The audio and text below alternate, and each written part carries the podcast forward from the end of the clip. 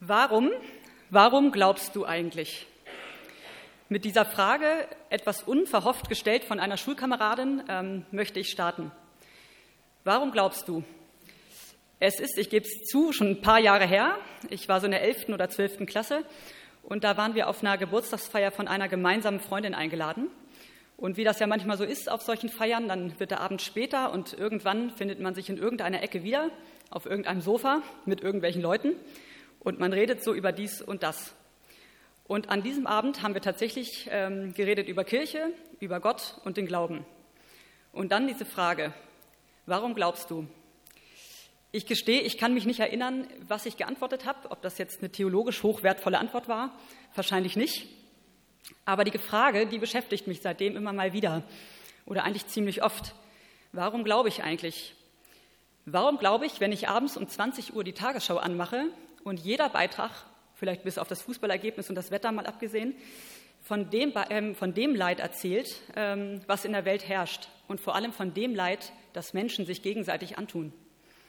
Wir haben die Bilder aus Afghanistan vor Augen. Warum glaube ich, wenn ich Menschen treffe, ob beruflich oder privat, die wirklich schwer leiden, sei es an körperlichen Erkrankungen, sei es an psychischen Erkrankungen, sei es an Schicksalsschlägen? Warum glaube ich, wenn ich sehe, was Menschen ähm, sich gegenseitig antun, wie viel Streit manchmal in Familien herrscht? Ähm, woher nehme ich da eigentlich meine Hoffnung? Ähm, ich habe bestimmt keine universelle und für alle geltende Antwort darauf gefunden. Ähm, das ist ja auch eine sehr persönliche Frage für jeden von uns, für jeden von euch. Aber ich möchte euch in einige Gedanken dazu mit hineinnehmen. Und dazu habe ich eine Erzählung aus der Bibel ausgesucht. Ähm, wenn man nicht ganz so häufig predigt, dann hat man ja den Vorteil, dass man seine Lieblingsgeschichten aussuchen darf. Da ist man ja etwas freier in der Textauswahl als die, die hier häufiger stehen. Ähm, und Judith Borinski hat die Geschichte gerade gelesen. Es ist, so beschreibt es die Bibel, die Geschichte von Jesus und der blutflüssigen Frau.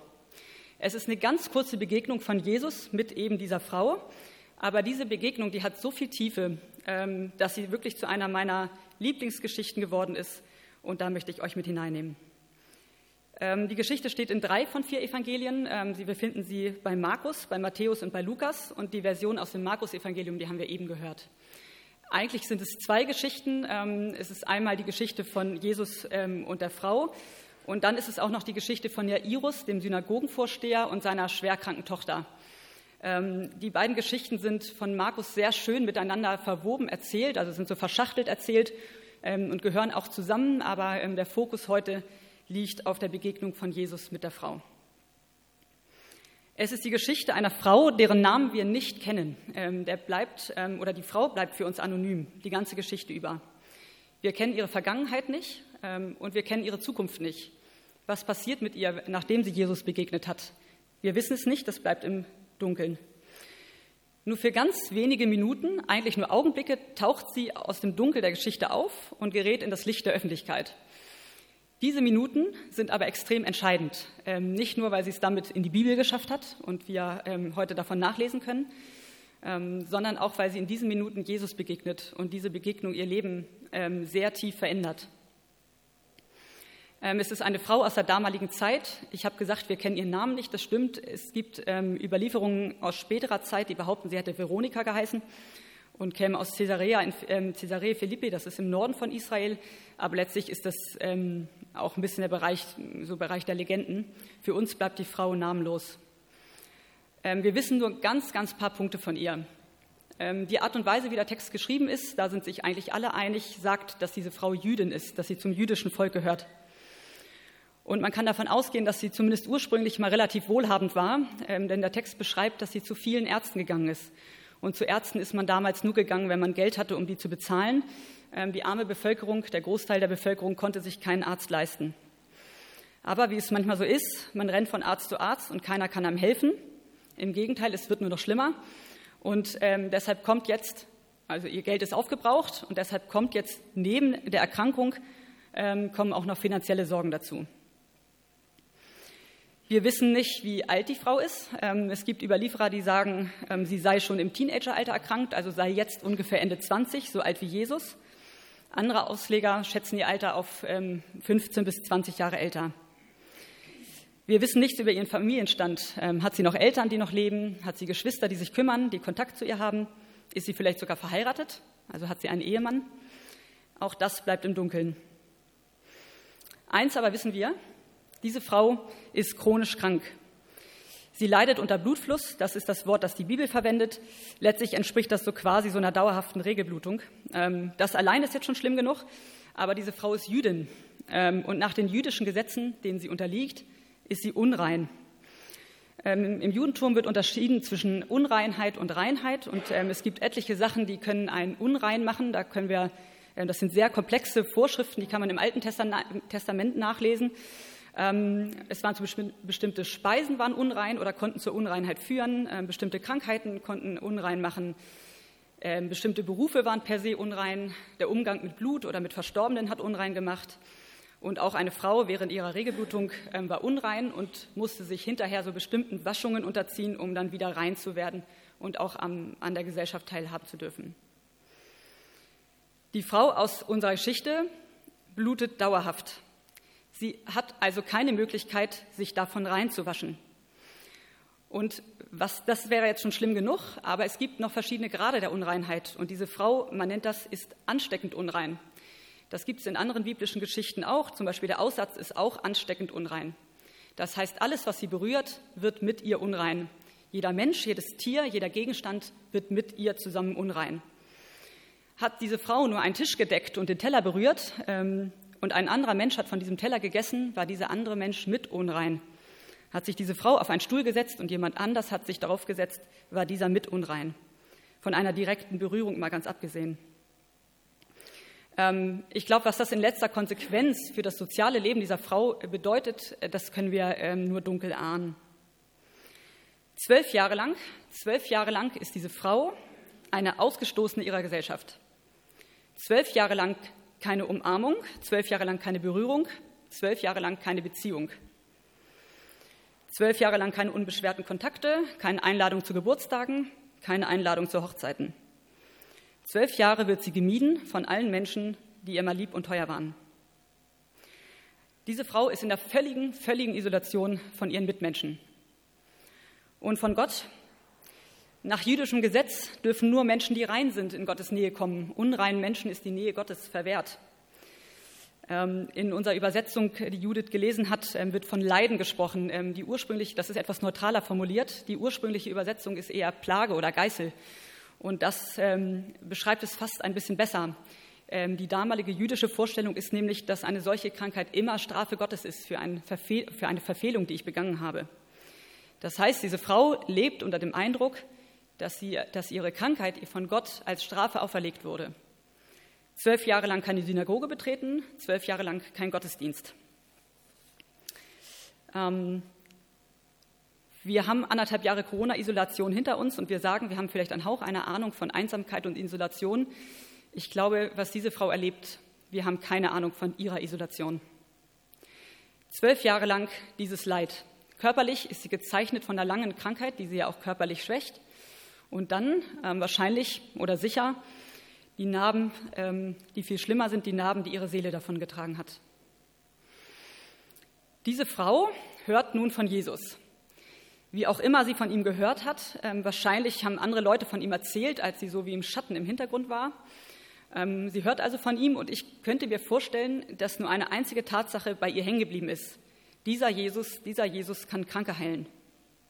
Und deshalb macht sie sich auf und geht zu ihm. Wir wissen nicht, woher sie kommt, deshalb wissen wir auch nicht, ob ihr Weg lang war oder kurz war. Ähm, aber das ist ja letztlich auch gar nicht so entscheidend. Ähm, wichtig ist, sie macht sich auf den Weg.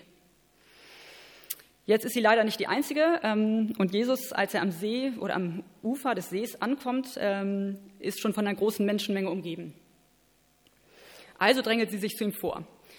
Wir dürfen ja nicht vergessen, diese Frau ist ansteckend unrein.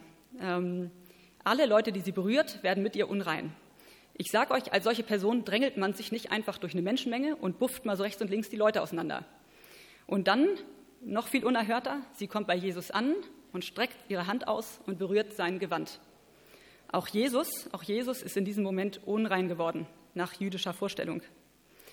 Wenn das rauskommt, ähm, dass sie andere Leute unrein gemacht hat und viel schlimmer noch, dass sie Jesus unrein gemacht hat, Das muss man sagen, das kann echt schlimm enden für die Frau. Ähm, was ich damit sagen will, letztlich riskiert sie alles. Sie wirft alles auf diesen einen Moment.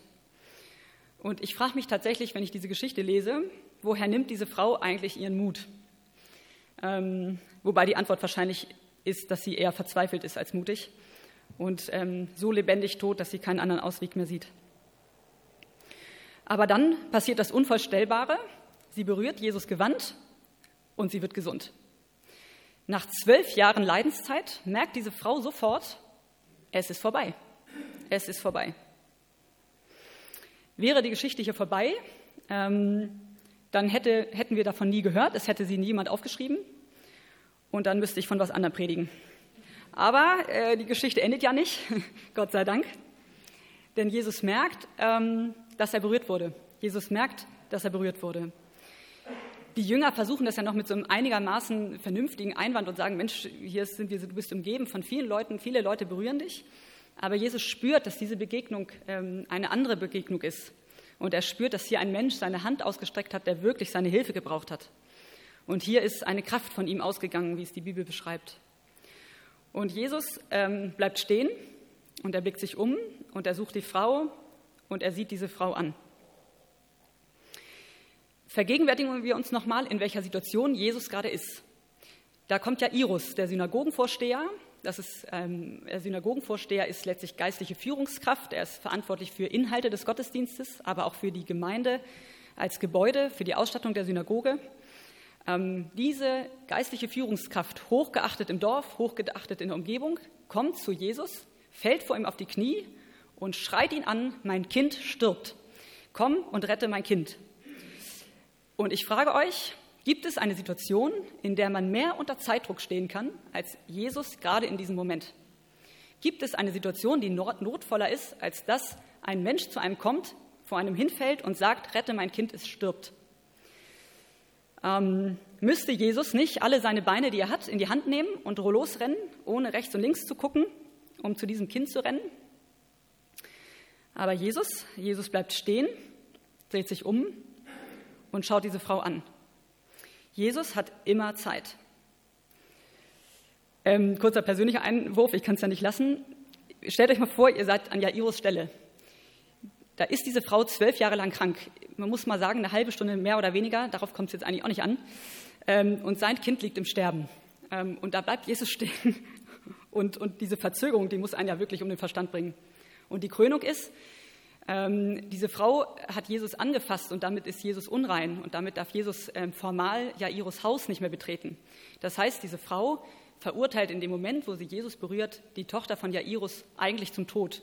Zumindest aus der Sicht der umstehenden Leute. Und das weiß Jairus, das wissen alle Leute drumherum und das weiß eigentlich auch Jesus. Und trotzdem, ähm, Jesus bleibt stehen. Selbst wenn die Situation noch so drängend ist, eigentlich, wenn eigentlich alles andere wichtiger erscheint, bleibt Jesus stehen. Jesus hat immer Zeit. Ähm, und aus meiner Sicht, ähm, das ist nicht mehr menschlich. Ich glaube, da zeigt sich Jesus ganze Göttlichkeit. Die Souveränität, mit der er hier stehen bleibt und mit der er sich Zeit nimmt, das ist wahrer Gott. Und so bleibt Jesus stehen und die, ähm, schaut die Frau an und sie fällt vor Angst und ich denke mal auch vor Überwältigung, zitternd auf die Knie und erzählt, was passiert ist. Sie erzählt alles. Und wiederum Jesus, kein Wort über die letzten zwölf Jahre, kein Wort darüber, dass sie ihn heimlich berührt und damit unrein gemacht hat, kein Wort des Vorwurfs, kein Wort der Belehrung. Jesus hat nicht nur immer Zeit, es ist auch egal, wie wir kommen.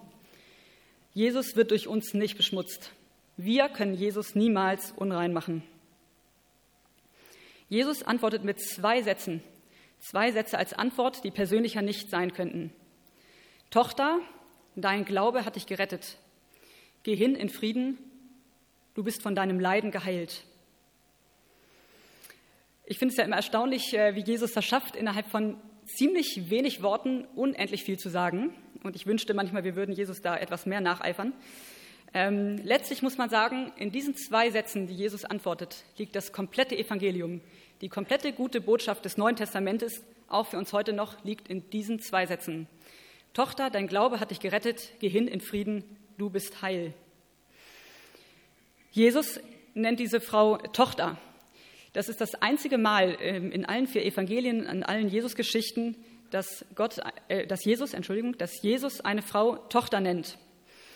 Ähm, Jesus hat viele außergewöhnliche Begegnungen mit ähm, Frauen, aber natürlich auch viele außergewöhnliche Begegnungen mit Männern.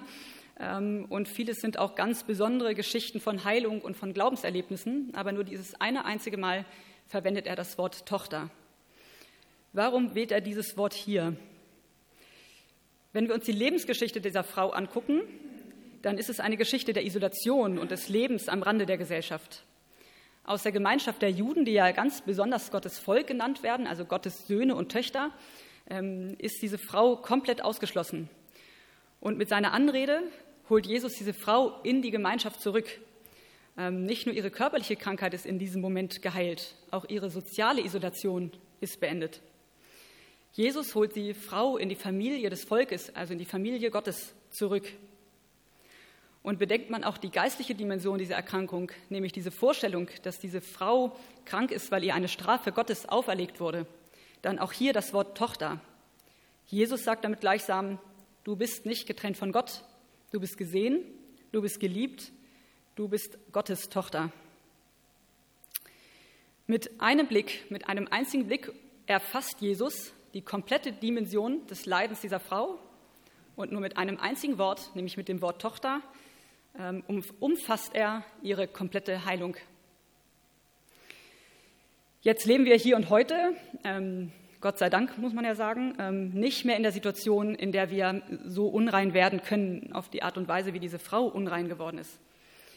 Aber ich glaube, Teile aus dem Leben dieser Frau kennen wir auch. Ich glaube, wir kennen alle Momente, wo wir einsam sind, wo wir isoliert sind, wo wir ausgeschlossen sind. Wir kennen Momente des Selbstzweifels und des Scheiterns. Ähm, ich glaube, wahrscheinlich ist es nicht so allumfassend äh, bei uns wie bei dieser Frau ähm, und auch vielleicht nicht ganz so offensichtlich, aber ich denke, diese Momente kennen wir alle. Wir kennen ja alle Beziehungen, die scheitern, ähm, Familien, die zerbrechen. Wir kennen Wünsche für unser Leben, die sich nicht so erfüllt haben, wie wir uns das mal vorgestellt haben. Wir kennen Erwartungen, die an uns gestellt werden, sei es von uns selbst, sei es von anderen Menschen, die wir nicht erfüllen können, wo wir enttäuscht zurückbleiben. Ähm, und das, das alles kennen wir. Und äh, wenn ich diese Geschichte lese, dann frage ich mich immer, wie würde Jesus mich eigentlich nennen in dieser Situation, wenn ich ihm da begegnen würde? Ähm, oder wie würde er dich nennen in dieser Situation? Würde er dich auch Tochter nennen oder Sohn nennen? Ihr lieben Männer, die Geschichte ist genauso für euch. Wird er euch Sohn nennen? Vielleicht, wenn ähm, unsere Gottesbeziehung auch gerade hakt, wenn wir das Gefühl haben, da ist irgendwie eine Trennung zwischen ihm und mir. Ähm, vielleicht wird er dich auch Sohn oder Tochter nennen, wenn es da eine Lücke gibt im Leben, wo eigentlich eine Beziehung sein sollte.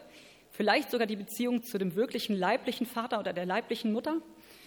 Ähm, einige von uns haben eine Lücke, wo eigentlich Mutter oder Vater sein sollte. Entweder weil die Eltern wirklich nicht mehr da sind ähm, oder auch weil es Eltern gibt, die auf die eine oder andere Weise nicht Mutter oder Vater sein konnten und dadurch tiefe Narben und tiefe Lücken gerissen haben und tiefe Verletzungen hinterlassen haben.